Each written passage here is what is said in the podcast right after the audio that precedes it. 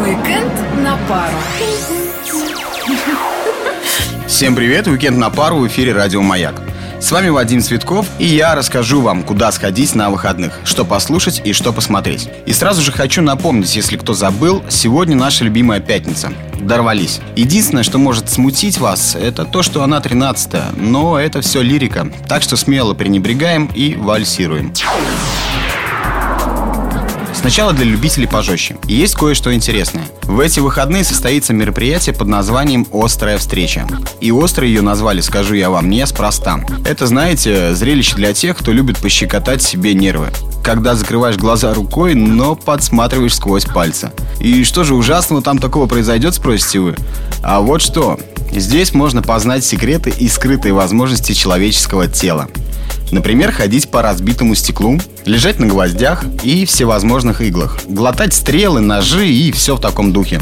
Но самый сок в том, что зрители еще и могут попробовать все это на себе. Ну а что, пришел, прилег на пару сотен гвоздей, склянок, там банок, почитал газетку и день прошел не зря. И все это абсолютно бесплатно. Главное, не забывайте про безопасность.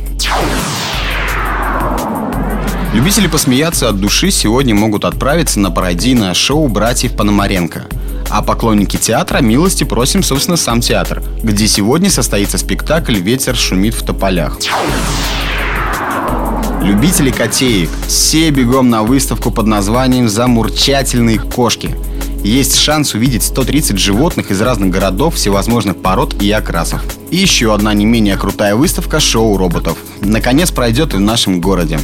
Ориентирована она на детей от 4 до 10 лет. Так что родители отдыхаем сами и про детей не забываем. И еще пару выставок. Путешествие чемоданных домиков. Выставка латвийской художницы Инары Лиепа. Приятно будут удивлены те, кто родился и вырос в СССР, так как на выставке будут представлены куклы и игрушки именно того времени. Они сражались за родину. Выставка картин художника СССР Александра Шилова реализуется в рамках юбилейных мероприятий по случаю 70-летия победы в Великой Отечественной войне. Особенно рекомендую посетить выставку молодежи. И снова про роботов. Искусственный разум заполонил. В прокате появился фильм под названием «Робот по имени Чапи». Актерский состав вас порадует, это я вам гарантирую. Ну а фильм уже судите сами.